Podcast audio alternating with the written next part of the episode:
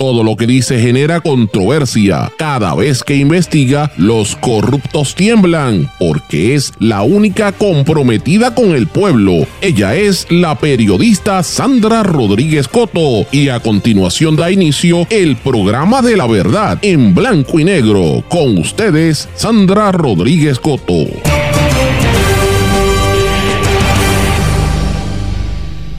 Adelantada la pesquisa por el esquema de estorbos públicos en Caguas. Bienvenidos a su programa en blanco y negro con Sandra para hoy martes 14 de noviembre de 2023. Les saluda Sandra Rodríguez Coto. Mañana miércoles el alcalde de Caguas, William Miranda Torres, radicará la candidatura a la reelección y hoy trasciende que la Fiscalía investiga su rol y el rol de la alta gerencia municipal en el escándalo del director de permisos y la compra de los llamados estorbos públicos en Caguas. Los abogados de la representante Mariana Nogales Molinelli y de su madre, la licenciada Rita Molinelli, hicieron unas declaraciones contundentes ante incidentes extraordinarios por parte del Departamento de Hacienda en relación al caso que se dirime en el tribunal como parte de la vista de regla 6 en alzada. Los nexos del peligroso narcotraficante Conor Vincent Dimonte con políticos locales. Lo van a extraditar finalmente a Canadá, aunque él va a pedir una apelación. Peligroso narcotraficante también conocido en la isla como Johnny Williams. Era amigo de políticos y se paseaba hasta por la fortaleza. Partido Independentista Puertorriqueño presenta su grupo de trabajo. Vamos a romperle la crisma a la corrupción, dijo Víctor García San Inocencio. Una mirada transversal a la corrupción, economía, educación y salud es el enfoque del programa de gobierno que va a presentar el PIB. Alcaldesa de Salinas dicen que propone almacenar ilegalmente cenizas tóxicas dentro de ranchos Guayama.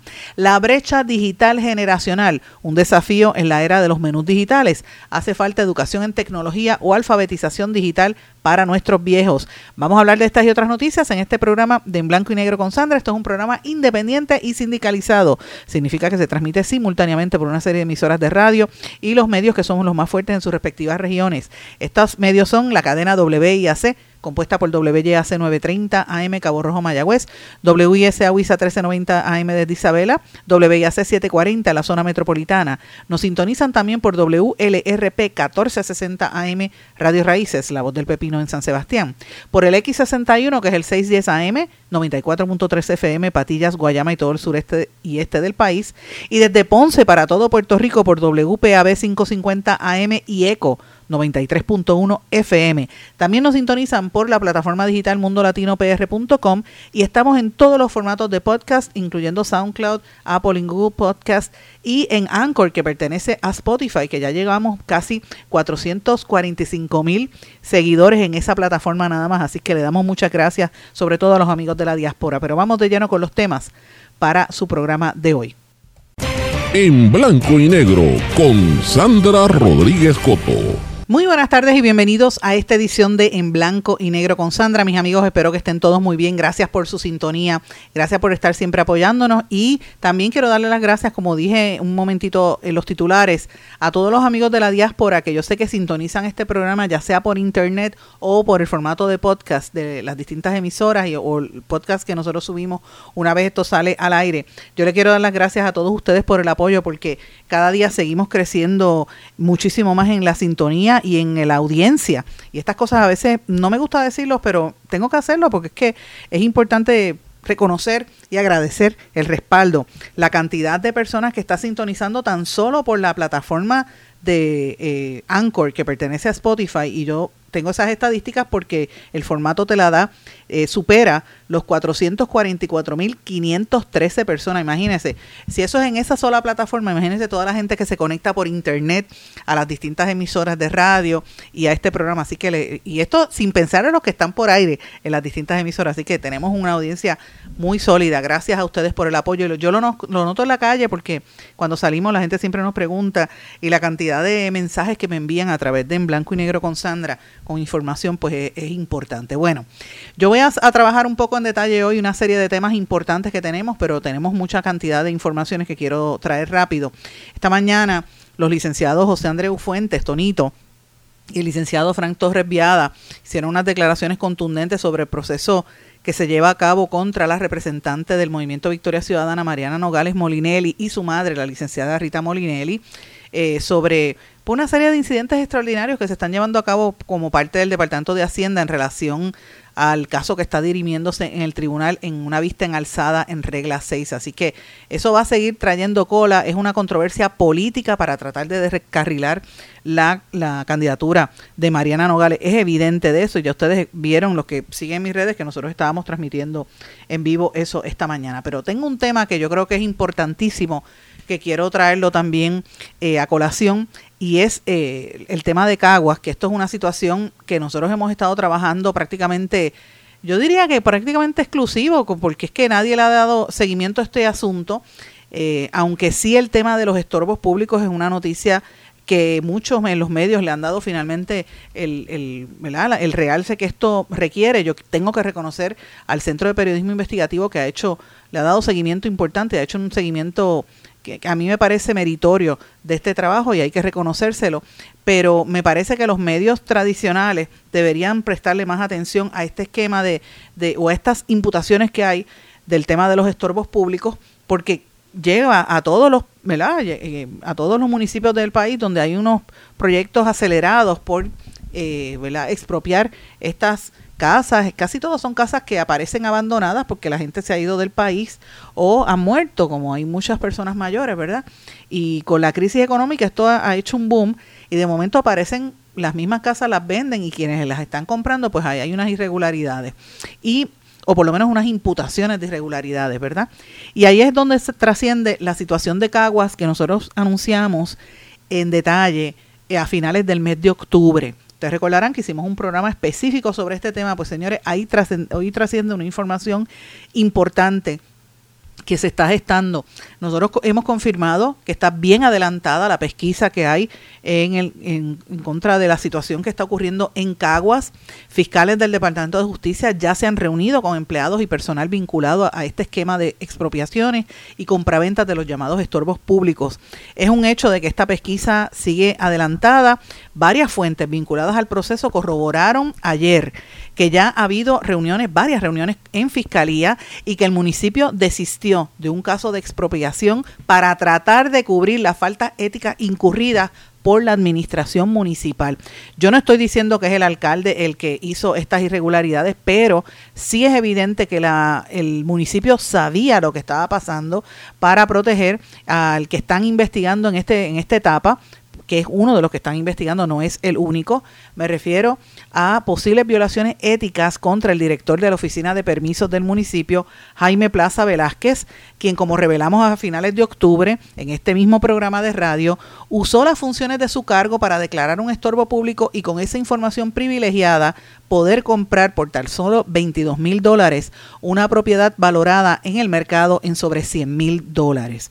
La propiedad, como ustedes saben, nosotros la dimos a conocer, ubica en el lote B, carretera 796, kilómetro 8 del sector El Edén, en el barrio Río Cañas, en Caguas, con el número de catastro 1999 raya 000 raya 003 raya 25 raya 001 debe ir al, Centro de Recaudación e Ingresos Municipales, ¿verdad? Debe dinero aproximadamente 71.300, pero iban a comprarla por 22.000.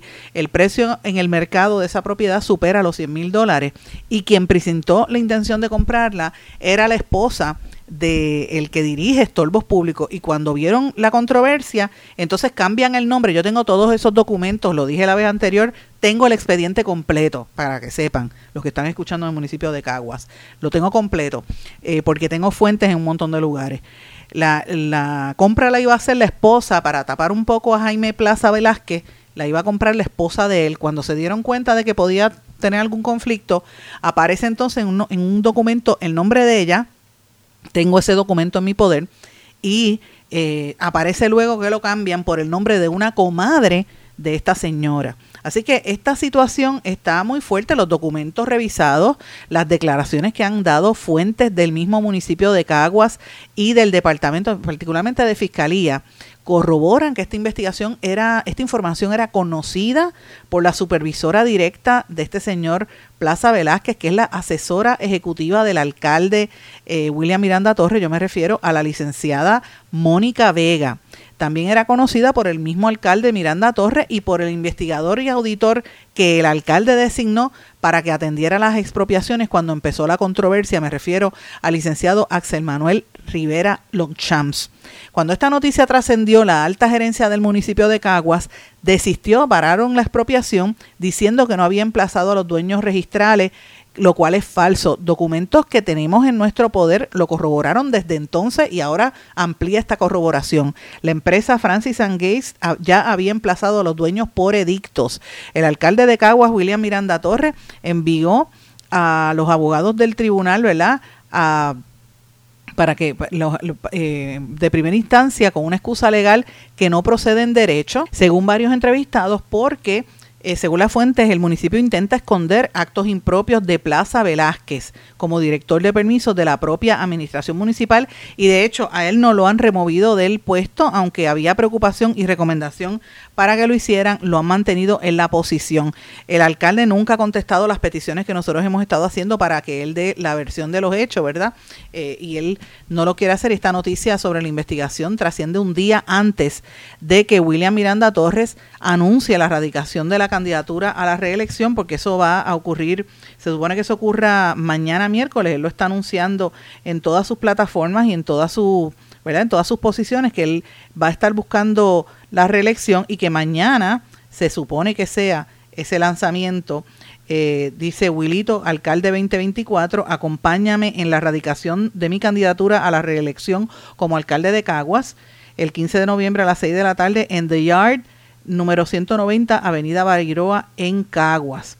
Eh, y esto es una campaña que han hecho a través de teléfono, eh, por mensajes de texto en los teléfonos.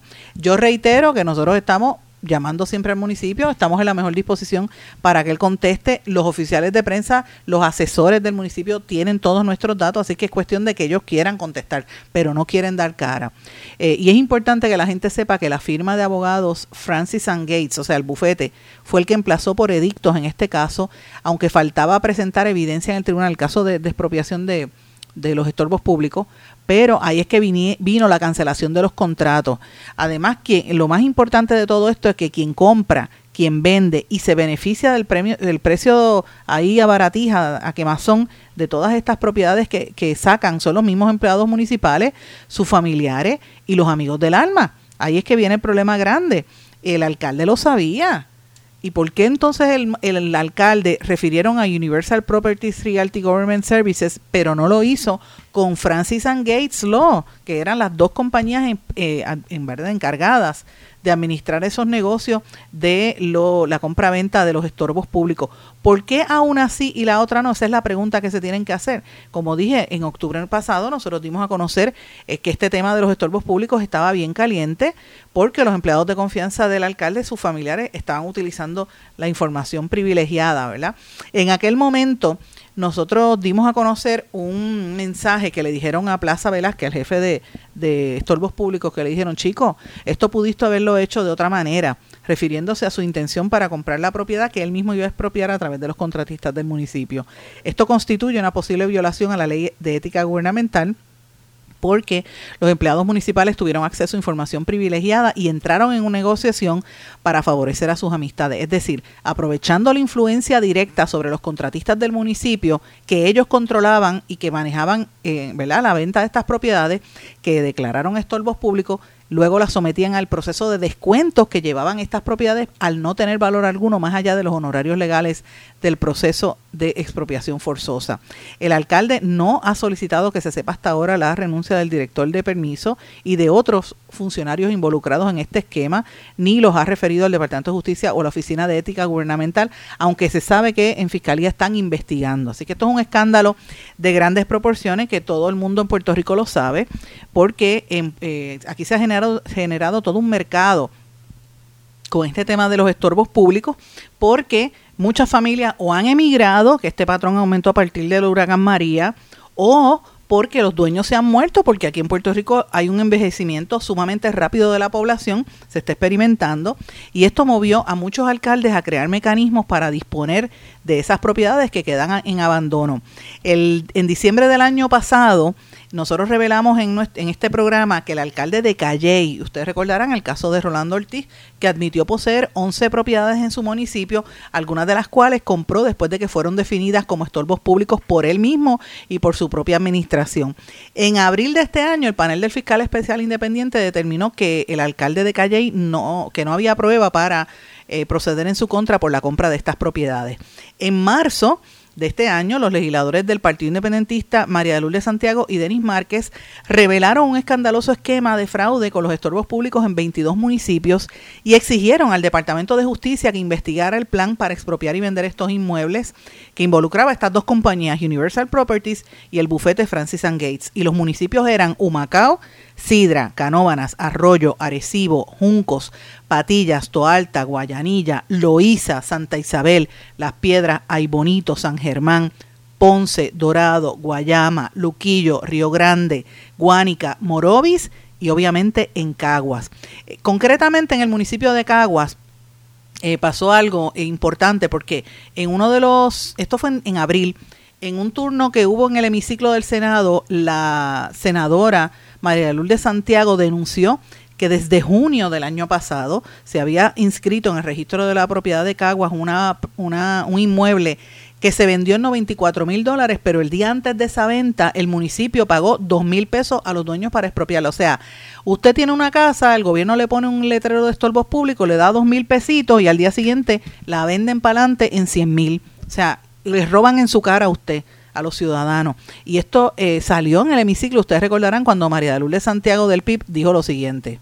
El 9 de junio del año pasado se inscribió en el registro de la propiedad en la sección de casas, en la sección de Caguas, la compraventa de una propiedad por 94 mil dólares, una propiedad multifamiliar, lo que llaman un income property, con tres apartamentos, dos mil pies cuadrados de construcción, un hecho que no tendría mayor importancia, que no valdría la pena singularizarlo si no fuera porque el día antes de que se realizara esa compraventa por 94 mil dólares, el municipio de Caguas, por conducto de su abogado, de su alcalde, quiero decir, Willy Miranda, presentó una demanda de expropiación de esa casa de 94 mil dólares en la que le propone al tribunal comprar contra la voluntad de sus dueños la propiedad y pagar la suma de dos mil dólares. Dos mil dólares. Ese caso es uno de los que hemos estado investigando en mi oficina dentro del esquema escandaloso de estorbos públicos, en el que el municipio de Caguas y su alcalde es uno de los protagonistas. En ese caso, se llega a la cantidad de dos mil dólares como justa compensación porque los tasadores, a pesar de que las propiedades comparables están entre los 115 mil y los 130 mil dólares, le adjudicaron a la casa un valor de 22 mil dólares, al cual proponen que se les reste de la justa compensación una de esas famosas facturas, en este caso del bufete Francis y Gates, donde pretenden cobrarle al ciudadano que no quiere vender hasta gastos que todavía no han incurrido por la cantidad de 20 mil dólares por tramitar una expropiación. El resultado es Caguas va a comprar una casa de 94 mil dólares por 2 mil pesos. Con muchas otras irregularidades como el pequeño, pequeño detalle de que ni el dueño nuevo ni los anteriores sabían que su casa había sido declarada estorbo público porque no se cumplió con la notificación del código. Esta es una casa en Caguas le enviamos una notificación la semana pasada al alcalde de San Germán, Virgilio Olivera, pidiéndole que desista de 11 expropiaciones, 11 expropiaciones en San Germán, en la que el municipio le quiere quitar su casa a la gente bajo el mismo esquema, estorbos públicos sin la debida notificación. Y el alcalde de San Germán está diciendo a esos sangermeños, ¿sabes cuánto te voy a pagar por tu casa? Exactamente cero. Eso fue parte de las declaraciones que hizo la senadora María Lourdes Santiago en el hemiciclo cuando estaba dando a conocer su investigación. Y, fíjense que no solamente Caguas incluye otra serie de municipios. Ella, como dije, ya revelé la cantidad de municipios que ella incluyó. Esa investigación son 22. Repito, Humacao, Sidra, Canóbanas, Arroyo, Arecibo, Juncos, Patillas, Toalta, Guayanilla, Loíza, Santa Isabel, las Piedras, Ay Bonito, San Germán, Ponce, Dorado, Guayama, Luquillo, Río Grande, Guánica, Morovis y Caguas. Entonces yo me he enfocado en este tema de Caguas porque la investigación en Caguas está adelantada. Señores, nosotros tenemos fuentes en fiscalía que nos están eh, corroborando los datos. Tengo en mi poder por lo menos uno de los expedientes, copia de uno de los expedientes o gran parte de esto donde corrobora esta información. Yo quiero dejarle saber a la gente que está sintonizando este programa que yo conversé cuando esto sucedió en octubre con la senadora del PIB y de hecho pensé que ayer la iba a ver en la conferencia de prensa, pero había una cuestión en el hemiciclo que ya no fue a la conferencia de prensa del PIB. Así que tengo una conversación pendiente con la senadora para ver qué ha pasado en, en esa pesquisa senatorial, ¿verdad? Y particularmente los reclamos que ella estaba haciendo de esa otra propiedad del municipio de Caguas. Pero lo que hay detrás de todo esto, por lo menos que se ha corroborado hasta ahora, es que en el caso de Caguas, esto tocaba a los empleados el mid-level, ¿verdad? El que dirigía la propia oficina, que estaba comprando propiedades a nombre de su esposa y cuando se forma el Revolú, le cambian el nombre y lo compran a nombre de una comadre. Esto es extremadamente serio eh, y obviamente eh, aquí hay que darle seguimiento a esta a esta información porque están timando sobre todo a la gente más pobre de nuestro país, a los viejitos. Por lo menos en el de caso de Caguas ya hay una investigación. ¿Qué va a pasar con esos otros municipios? Pues eso va a ver si el Departamento de Justicia arrastra los pies y protege a algunos y, a los otros le cae arriba, como, como hacen evidentemente este gobierno, que, que son selectivos en la investigación, ¿verdad? En las investigaciones. Pero cuando explotó esta controversia, y salió Caguas en esa lista de municipios referidos por las expropiaciones.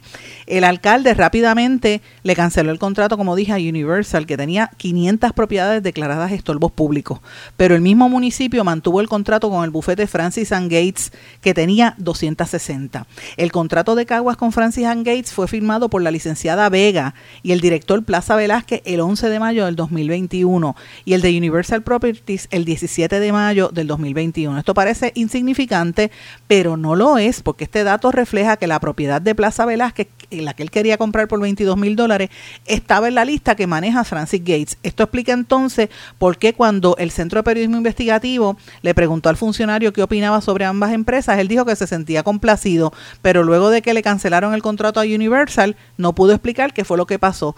Entonces, cuando el alcalde trae al oficial investigador eh, porque el, alcalde trajo a, Rivera Longchamps, lo primero que este hizo fue expresar que los únicos responsables por el problema eran Francis and Gates y Universal Properties. ¿Y qué pasa con los empleados del municipio?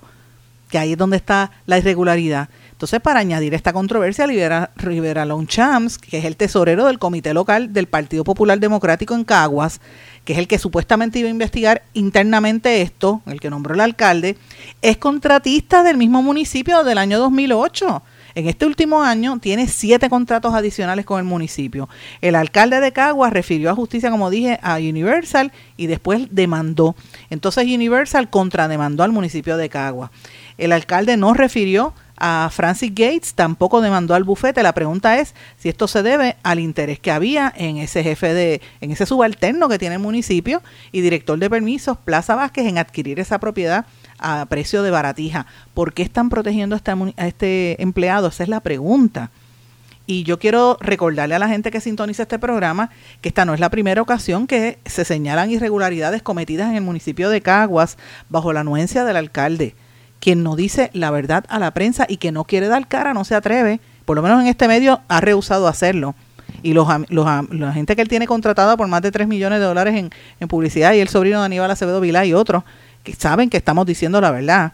Por los pasados dos años y medio hemos dado a conocer un patrón de maltrato institucional y represalias contra los empleados del municipio de Caguas que delatan actos de corrupción allí. Desde el año 2021 venimos publicando artículos, hemos tenido programas de radio, hemos tenido videos aquí en este programa presentando documentos y otros como parte de las pesquisas relacionadas. Parte de lo que investigamos se desencadenó en acciones al punto de que agencias, eh, agentes del negociado de investigaciones especiales allanaron las oficinas de la legislatura municipal de Caguas en el 2022. Y en aquel momento todo el mundo dice, ay, salió en la televisión, porque en el programa de Jay Fonseca salió esto, pero el que sabe este programa sabe que nosotros habíamos publicado hasta programas de video, más de 22 programas con esta pesquisa todos los empleados de Caguas vinieron aquí a hablar con, con nosotros en el programa. Ustedes los escucharon. Con buscar en el archivo los ve ahí, las caras y los videos y los nombres. Sabemos que hay otras pesquisas y que vienen varias demandas judiciales contra el alcalde y el municipio. Todo esto es en el proceso. El alcalde, reitero, se ha rehusado a dar expresiones con este medio y no ha querido presentar su punto de vista. Si no escucha al alcalde de Caguas, no es porque yo no quiera, es que él no quiere hablar con nosotros. Así que, ¿por qué él se está escondiendo? Esa es la gran pregunta que tenemos que hacernos, la gran incógnita. Y más que nada, ¿por qué no quiere contestar cómo protege a estos empleados que están vinculados a este esquema? De los estorbos públicos. Mire, eso no le conviene a ninguno que quiera buscar la reelección y mañana, como ya dije, es el anuncio del, de la reelección del alcalde. ¿Cómo protege este empleado? O sea, la pregunta es por qué. Eso lo contestará él. Voy a una pausa, regresamos enseguida. Esto es En Blanco y Negro con Sandra Rodríguez Coto. Esto es En Blanco y Negro con Sandra Rodríguez Coto. Y regresamos en blanco y negro con Sandra. Bueno, mis amigos, en horas de la tarde de ayer trascendió una información que nosotros publicamos en una nota en Eiboricua y en horas de la noche la compartimos en nuestras otras plataformas de que finalmente van a extraditar al canadiense Connor Vincent Dimonte, el peligroso narcotraficante que era conocido en Puerto Rico como Johnny Williams y que era amigo de políticos y se paseaba en la fortaleza, que tuvo hasta en una conferencia de prensa y era amigo de varios políticos como el alcalde de Río Grande, Ángel Bori González, y más que nada era íntimo del senador Carmelo Ríos, eh, que, quien dijo que no, lo, que no sabía que era un narcotraficante, ¿verdad? Ustedes recordarán que este señor se hacía pasar como un líder comunitario que llegó aquí americano cuando empezaron a venir todos estos americanos con la ley 60 eh, y nosotros estamos en récord denunciando toda esta situación. De hecho, ustedes recordarán que, fue un esquema bastante grande. Quiero mencionarles a ustedes, a los que me están sintonizando, que nosotros sabemos que la, este canadiense, ¿verdad? Va a apelar la, la, notificación, ¿verdad?, de que va a ser extraditado la determinación que, que tomó aquí el Tribunal Federal, eh, particularmente el magistrado Marshall Morgan que en una sentencia de 41 páginas determinó que hay evidencia suficiente del gobierno de Canadá para poder extraditarlo. Nos consta de propio personal conocimiento, porque hemos contactado a personas que están vinculadas con él, eh, que él está una espera, estamos esperando una posible reacción de su parte, pero que él va a apelar esta situación.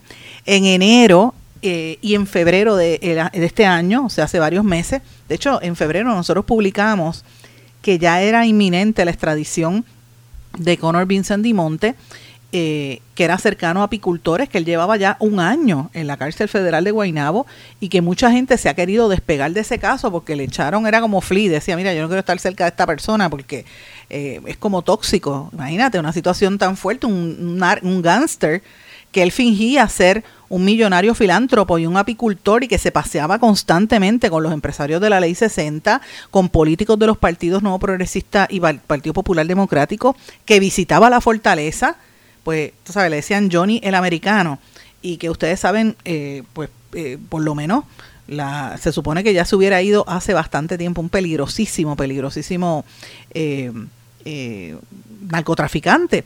Nosotros habíamos conversado, los que siguen este programa, con la compañera periodista Kim Bolan del Vancouver eh, Post, que es un medio de, Canadá, y Kim eh, ha estado cubriendo esta situación desde hace más de 12 años porque Conor Vincent Monte era oriundo de Vancouver y él había sido acusado en el año 2011 de mm, asesinato y de conspiración en la ejecución de Kevin Leclerc, que eso ocurrió en el 2009. todavía las fotografías yo las publiqué en mi blog, usted las puede ver, ahí. Era una cosa atroz. Y él era, él era el jefe de una banda de narcotraficantes que se llamaba los Red eh, United Nations y él estaba acusado de haber mandado a matar una banda rival que se llamaba los Red Scorpions, donde había gente que eran inmigrantes de diferentes países, ¿verdad? De hecho, en el 2008 y 2009 había un complot que se le imputaba a, este señor Conor Vincent Dimonte para tratar de matar incluso a los hermanos eh, Jonathan Jarrod y Jamie Bacon, que eran y otros de ellos. Y una de las personas que al cual él tenía en la lista para matar era precisamente a la compañera periodista Kim eh, Boland, con quien nosotros conversamos. Y Kim se entera, dicho por ella, cuando está cubriendo el caso en el tribunal que sale esa información. O sea que el tipo tenía un, un sello para matar a la periodista y no, ella no, nunca las autoridades se lo dijeron, que fue una cosa horrible.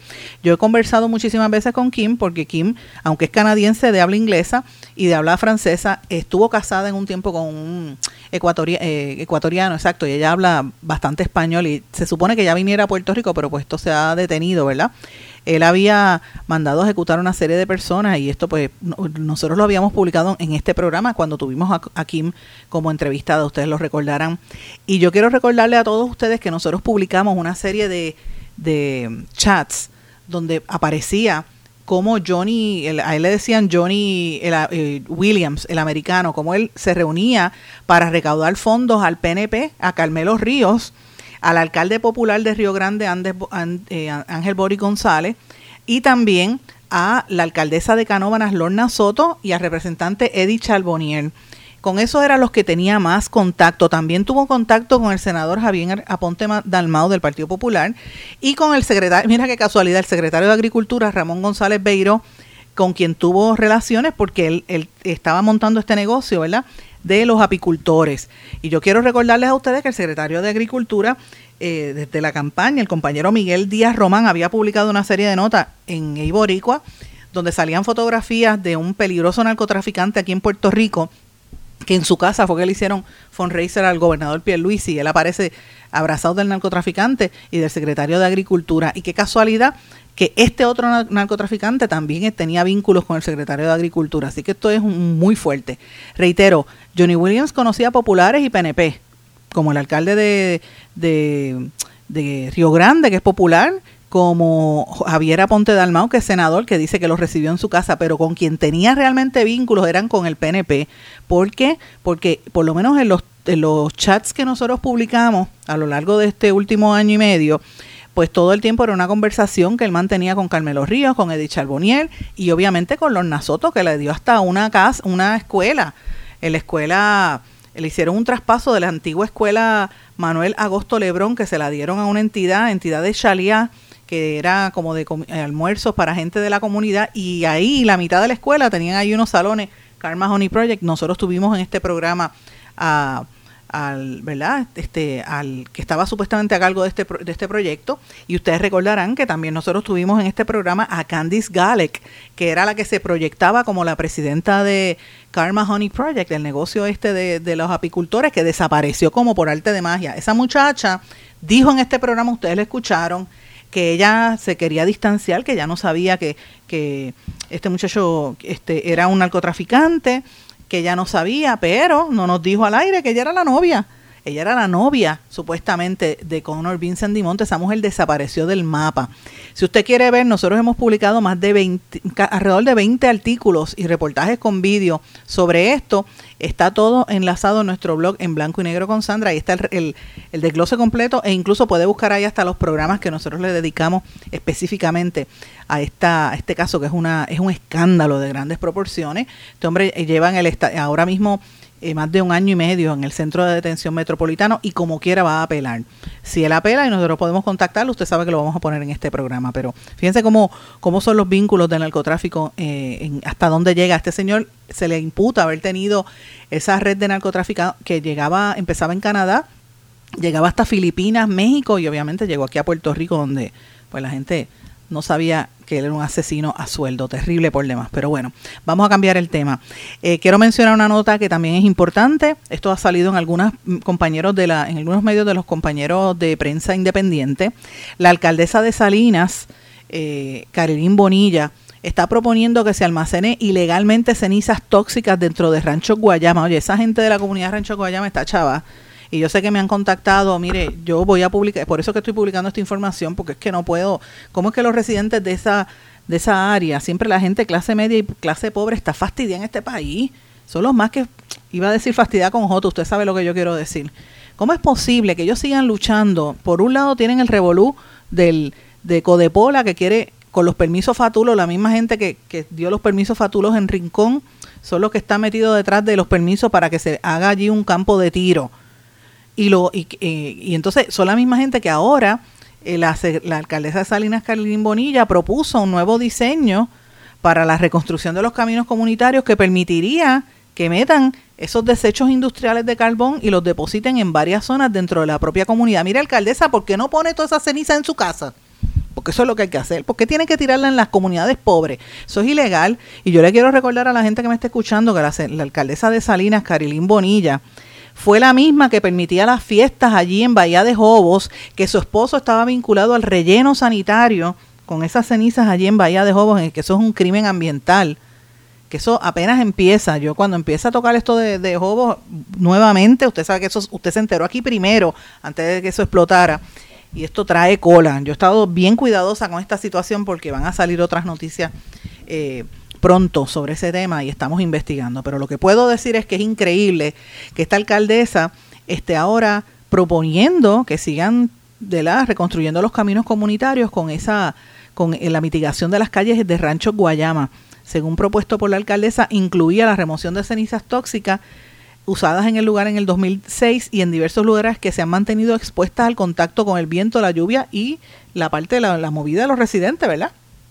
Después la alcaldesa cambió su versión asegurando que los fondos destinados para el proyecto no incluirían la remoción de la ceniza y que ya no tenía recursos económicos para realizar esta labor. Esto inició una fuerte controversia entre la primera mandataria municipal y los residentes. En medio de esas diferencias, la alcaldesa intentó que el Departamento de Recursos Naturales le otorgara una dispensa para poder transportar las cenizas tóxicas hasta algún vertedero en Peñuela, Ponce o en Humacao. Los líderes comunitarios, los alcaldes de Ponce y de Peñuelas, se opusieron. Luego, una contundente propuesta comunitaria, en una protesta grandísima que hubo allí, eh, frente a la alcaldía, la agencia ambiental denegó la solicitud. La Ley 5 del 2020 y el Reglamento para el Manejo de Residuos de Combustión de Carbón prohíben el depósito y la disposición de cenizas de carbón o residuos de combustión de carbón en Puerto Rico, incluyendo vertederos y terrenos. Entonces hay una nueva propuesta, después de sus fallidas acciones y al no recibir apoyo de las gestiones, la alcaldesa modificó la estrategia y propuso un cambio de diseño en la reconstrucción de las calles de Rancho Guayama y con esto puede volver, volver a poner las cenizas allí. Entonces, ¿dónde están los fondos? Hay cerca de 8.7 millones que se dieron a través del plan de mitigación de FEMA para estos efectos, ¿verdad? Y la esperanza que tiene la gente de Rancho Guayama es que pues por lo menos por lo menos se detenga esta este problema de contaminación en su, en su región. Entonces yo me pregunto, contra todos esos que están viviendo en Dorado, en estas casas millonarias, todos estos millonarios del condado de Isla Verde, el, al gobernador, ¿verdad? A su hermana Caridad Pierluisia, que conozco hace muchos años, ¿le gustaría que cuando usted salga de su casa tuviera cenizas de carbón tóxicas ahí en el patio? ¿Por qué entonces siempre tiene que ser a la gente pobre de nuestro país y no tocan a, a los millonarios? Esa es la pregunta que hay que hacernos, ¿verdad? Una barbaridad. O la alcaldesa, mire, póngala enfrente de su casa, pues si le gusta tanto, póngala allá, pero no fastidia a la gente pobre de Rancho Guayama, es increíble. Antes de irnos a la pausa, quiero mencionar que no sé si saben esta noticia, pero bueno, si no la saben la voy a mencionar como quiera porque me parece importante. Sale antes de tiempo el, el hombre que mató al perro en el campo de golf, me refiero al empresario de la ley 60, Salit Saveri, que fue excarcelado antes de tiempo por buena conducta y deberá cumplir tres años en probatoria. Este fue el empresario sentenciado a año y medio de cárcel por causarle la muerte a tiros a un perro en medio de un partido de golf en un campo de golf en Río Grande. El propio Salir Saveri anunció su salida de prisión en una publicación en las redes sociales en abril, a principios de, abril dijo que iba a salir, cuando él insistía en estar en desacuerdo con el veredicto de culpabilidad que había dictaminado un juez. Él había sido sentenciado a un año de cárcel y tres de probatoria en abril de este año tras ser encontrado culpable por violar el artículo 6 de maltrato de animales causándole lesión física o muerte y la ley 154 conocida como la ley para el bienestar y protección de los, de los animales eh, y entonces él dice, fui, fui liberado hoy antes de tiempo por buena conducta y, por créditos por trabajo por servir comida a los prisioneros. Ahora comienzo mis tres años de probatoria viviendo en casa, sin grillete electrónico y sin restricción de horario. Puedo hacer viaje fuera de Puerto Rico que apruebe el juez. Escribió Saber en una publicación que fue reseñada por eh, uno de los medios eh, radiales. Obviamente el empresario reafirmó su inconformidad con el veredicto de culpabilidad que dictó el juez José Marrero Pérez del Tribunal de Fajardo. Vamos a una pausa, mis amigos. No voy a comentar más nada. Esto fue en el Hotel Winham de Río Mar, donde le mató el perrito. Si llega a ser usted o llega a ser yo, estaría pudriéndose en la cárcel. Pero claro, era un empresario de la ley 60 y había que dejarlo en una. y extranjero, y había que dejarlo ir lo antes posible. Voy a una pausa. Regresamos enseguida.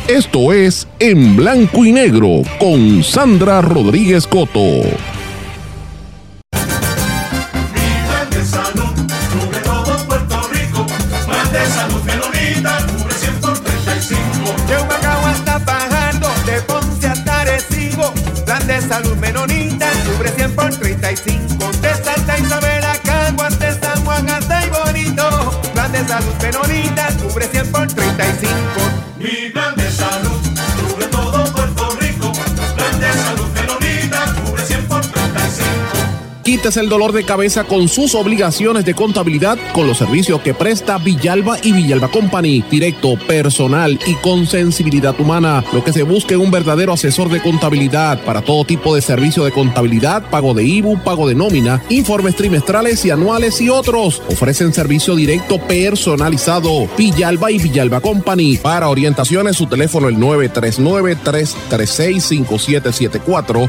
939-336-5774. 5774. Oye, Brian, no te vayas. Llévame contigo para la playa. Llévame con Boycar y márcalo así.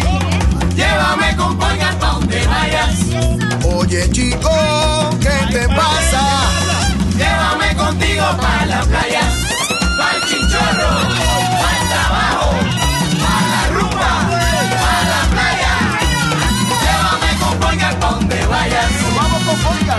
Legisladores, no al proyecto del Senado 258. Este proyecto de ley 258 tiene una enmienda que permite a las farmacias realizar pruebas de laboratorio. El laboratorio es el único lugar autorizado en ley para la realización de pruebas y reportar resultados. El laboratorio clínico lleva controles específicos para ofrecer resultados exactos en los que puedes confiar para el cuidado de tu salud. No te arriesgues por la salud de todos. Dile no a la enmienda que permite la realización de pruebas de laboratorios en las farmacias. Legisladores, voten no al proyecto del Senado 258. Mensaje de la Asociación de Laboratorios Clínicos de Puerto Rico.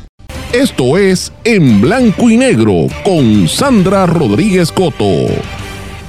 Y regresamos a esta parte final de En Blanco y Negro con Sandra. Bueno, vamos a hablar un poquito de política porque está bien caliente, ya estamos ya entrando a la recta final del año, aunque la gente quiere entrar en el mood, ¿verdad? En el ámbito de la Navidad y la fiesta. Lo cierto es que están todo el mundo con los cuchillos en la boca porque ya estamos prácticamente en el año electoral. Y si ustedes se fijan, hace varias semanas el partido Proyecto Dignidad estuvo bien activo, ahora llevan varios días que ha estado más o menos callado. Partido Popular tiene el revolú con, con la votada que le hicieron a, a Ronnie Jarabo, que como dije ayer quería traer a, a Catherine Angueira, no pude traerla al programa, pero me parece que es importante escuchar lo que Catherine tiene que decir al respecto, eh, porque conoció todo aquel proceso ¿verdad? Este, cuando era que se, se, sacó la camisa y todo el lío que hay en el Partido Popular y los cuestionamientos que hay en el liderato de Jesús Manuel Ortiz, que es una parte muy, muy controversial que, con lo que está pasando allí, ¿verdad? La gente está tratando de cerrar filas con ellos a nivel del Partido Popular versus el grupo que está detrás de Zaragoza. Ahí hay unas primarias, al igual que hay primarias en Proyecto Dignidad, y evidentemente hay primarias en, primarias en el Partido Nuevo Progresista. Pero fíjense que eh, la, ¿verdad? la pregunta constante es qué va a pasar con la alianza del PIB y Movimiento Victoria Ciudadana. Ya se sabe, porque ya se anunció que en estos días la presidenta de Victoria Ciudadana Ana Ilma Rivera Lacén va a hacer un anuncio. Se prevé que el anuncio es que ella va a aspirar a la candidatura a comisaría residente en Washington.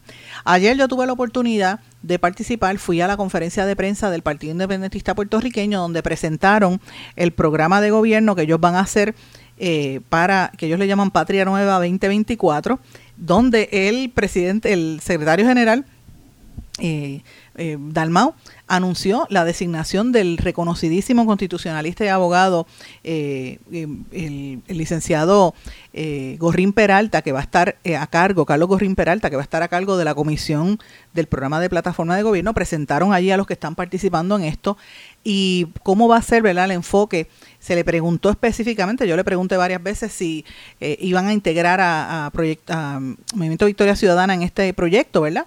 Y evidentemente pues fueron muy parcos, él dijo que todo iba a ser a su tiempo, de que se, cómo iba a ser el acuerdo entre ambos, pero a mí me pareció interesante las cosas que plantearon ya de entrada.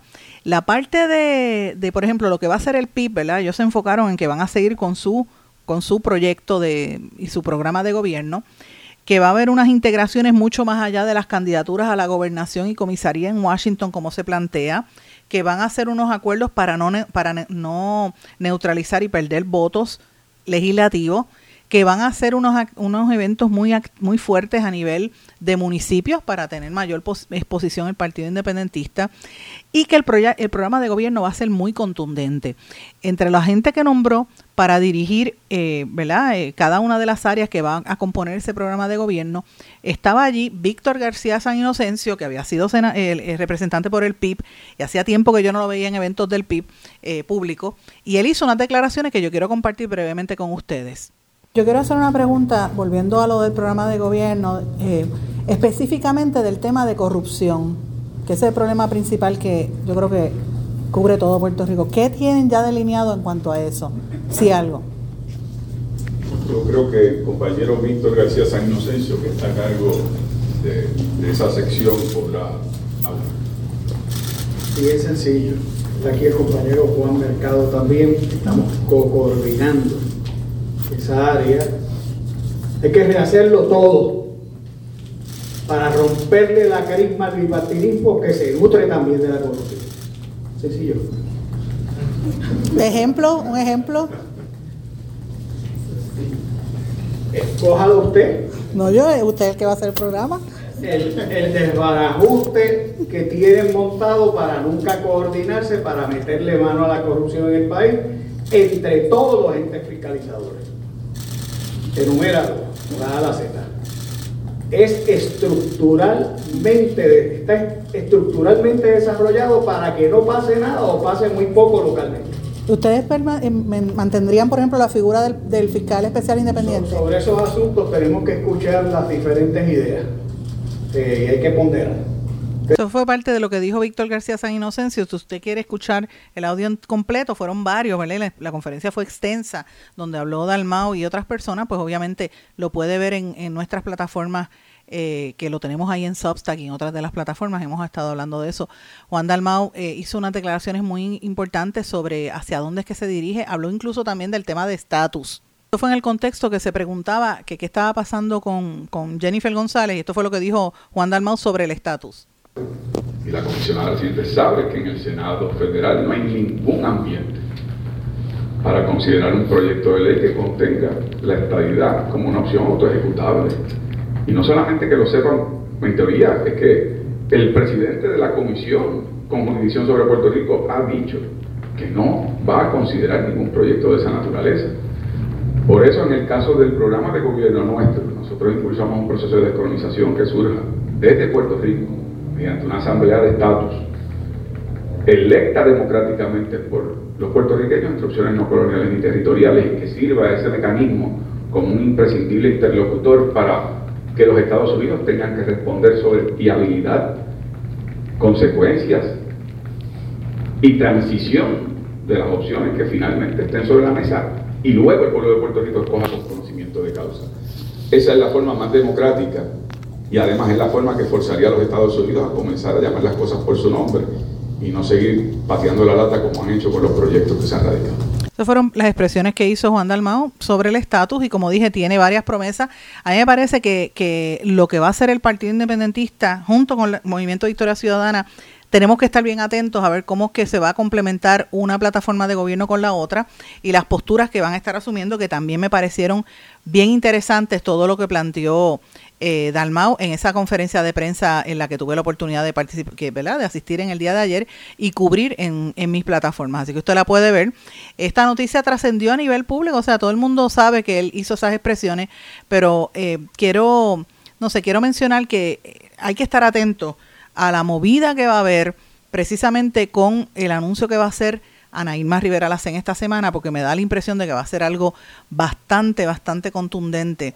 Y esto hay que atarlo a otro elemento también, más allá de lo que pasa, usted tiene que escuchar a los comentaristas radiales sobre todo y en televisión, le caen a la yugular a, la alianza, parece que le tienen miedo a la organización que está tratando de montar la alianza porque es que hay mucho descontento en realidad con el bipartidismo tradicional del PNP y el Partido Popular, la gente está harta de la corrupción y no lo nota en la calle. ¿Cómo eso se va a traducir en votos? Pues eso este, este, falta todavía por ver. Pero quiero mencionar también que el Partido Popular Democrático demandó al gobierno de Puerto Rico y al gobernador Pierluisi, a los secretarios de Desarrollo Económico Manuel Sidre y a la secretaria de Transportación y Obras Públicas Eileen Vélez para que desistan de publicar anuncios de campaña política con el estribillo haciendo que las cosas pasen eh, pagados con fondos públicos. Esto fue en días recientes y la demanda se produce después de que la Contralor Jasmine Valdivieso validara la querella que la colectividad le presentó ante su oficina. Esto lo, lo había dado a conocer Geraldo Toñito Cruz y yo quería mencionarlo porque se me pasó en el día de ayer y es un tema que a mí me parece importante. Fíjense que siempre que esté el PNP en el poder utilizan los fondos públicos, el, el dinero del pueblo que le pagan, usted que tiene que pagar contribuciones, en vez de pagarlo, en vez de utilizar ese dinero para resolverle la vida a viejitos que están en condiciones infrahumanas, que usted tiene que verlos por televisión mendigando para que los ayuden. En vez de utilizar ese dinero para darle equipo a los policías y eh, retenerlos para que no se sigan yendo, en vez de utilizar el dinero para pagarle a las maestras que no tengan que estar de sirvientas limpiando los salones de sus estudiantes o resistiendo pestes como en aquella escuela que nosotros denunciamos la semana pasada, pues no, ese dinero se gasta en campaña publicitaria eh, para exaltar, exaltar la imagen del que se, esté en el turno. En este caso, el gobernador Pierluisi, quien ha dicho que es mentira que no ha gastado 60 millones nada, pero fíjense que se radica esta demanda porque están utilizando el lema de el eslogan de campaña como eslogan de, del gobierno. Es la misma historia, repitiendo la misma historia de, de, compromiso cumplido y todo lo que hizo desde Pedro Rosello para abajo, que todo el mundo ha seguido con esta, este, esta misma copia, ¿verdad? ¿Qué pasa con, la, con, con esto? ¿Por qué no se mueve, verdad? Debemos recordar que la comisionada residente eh, había utilizado ese mismo eslogan de que voy a hacer que las cosas pasen. Es lo que dice el gobernador. De hecho, es el eslogan que está utilizando hasta Eliezer Molina, que dice que el que de verdad está haciendo que las cosas pasen son las protestas de los manifestantes. Así que, imagínense, el Partido Popular tenía que reaccionar y radicaron esa demanda. Vamos a ver en qué estatus queda esta situación, porque el gobierno de Pierluisi replica de la misma manera que hizo cuando se gastaron más de 70 millones de dólares del pueblo de Puerto Rico en aquella campaña de compromiso cumplido. ¿Ustedes se acuerdan de aquella campaña? Yo recuerdo haber cubierto muchísimo de eso, publiqué, bueno, yo me gané hasta premios de esas coberturas hace miles de años, un montón de años atrás, eh, pero fíjense cómo gastan dinero y cuando uno mira la quiebra de Puerto Rico, ahí que usted sabe la verdad dónde hasta dónde hemos llegado qué vergüenza es una es una, una, verdadera vergüenza. Y los políticos no se dan cuenta que la gente ya está harta. Los que le hacen el chichichija son los fanáticos que no miran más allá de las narices. Pero el, puertorriqueño de a pie que cuando usted tiene que ir al supermercado y antes con 100 pesos le, le daba una compra para una semana y ahora con 100 pesos no le da para nada. Imagínese la gente que está pasando tanta necesidad que no hay trabajo. De verdad que esto está fuerte o que si hay trabajos, son unos trabajos sin beneficio, no conviene a la gente, pues la situación está muy dura para la gente en la calle. Lo que, los únicos que están bien en Puerto Rico son los que tienen eh, eh. Los, contratos con el gobierno o son empresarios de la administración. El resto de la gente o de políticos ¿verdad? está bien fastidiado en este país, es la realidad. Señores, quiero cambiar el tema porque eh, no tengo mucho tiempo disponible. Quería invitarlos a que lean la columna que publicamos esta semana en Eiboricua, titulada La brecha digital generacional, un desafío en la era de los menús digitales, eh, donde yo abogo porque se promueva a nivel institucional del gobierno una campaña de alfabetización digital para nuestros viejos, los adultos mayores en el país. Yo sé que hay gente que tienen programas que dan estos proyectos, pero hace falta una mayor amplitud porque las personas mayores no saben, ¿verdad? No manejan bien la tecnología y eso es uno de los temas que vamos a estar hablando. Dos noticias importantes. Acaba de anunciar en la tarde, creo que fue ayer en la tarde o ayer por la mañana, que la Food and Drug Administration, la Administración de Alimentos y Medicamentos de los Estados Unidos, aprobó la ISHIC, la primera vacuna contra el chikungunya que está aprobada para mayores de 18 años y tienen mayor riesgo de exposición al virus del chikungunya. Así es que otra vacuna más que están investigando. Vamos a ver, que está, esta fue aprobada. Y termino con una nota positiva importante para los seguidores de la música. Mi papá, que le encanta esta música, es de la generación de él. El fundador de los hispanos, Huizón Torres, recibió en Sevilla un Grammy Latino por su trayectoria musical. Esto lo recibió en España. Ustedes saben que los Grammys latinos se van a llevar allá en España en esta semana, el jueves. Pues a él le dieron de adelanto un Grammy Latino por su trayectoria musical de más de siete décadas. Y él dijo que se sentía fabuloso por esta experiencia de recibir junto a otras famosas estrellas de diversos países esta distinción. eh, que es importante. Recuerden que, que obviamente eh, eh, logró, es el, el, que queda de los originales del grupo de los hispanos, que ha sido un, el cuarteto, uno de los más importantes, yo diría, eh, de la música tradicional y de los boleros más que nada en Puerto Rico, así que me pareció bien importante.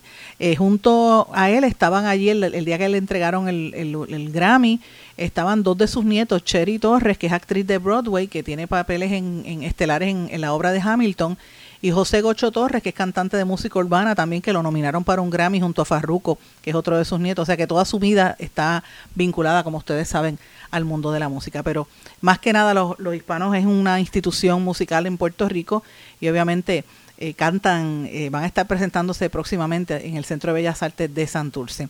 Mis amigos, eh, con esto me despido, no tengo tiempo para más. Volvemos a encontrarnos mañana en otra edición más de En Blanco y Negro con Sandra. Les deseo a todos que pasen una maravillosa tarde. Lindo día para todos ustedes. ¿Se quedó con ganas de más? Busque a Sandra Rodríguez Coto en las redes sociales y en sus plataformas de podcast porque a la hora de decir la verdad, solo hay una persona en la que se puede confiar, Sandra Rodríguez Coto, en blanco y negro.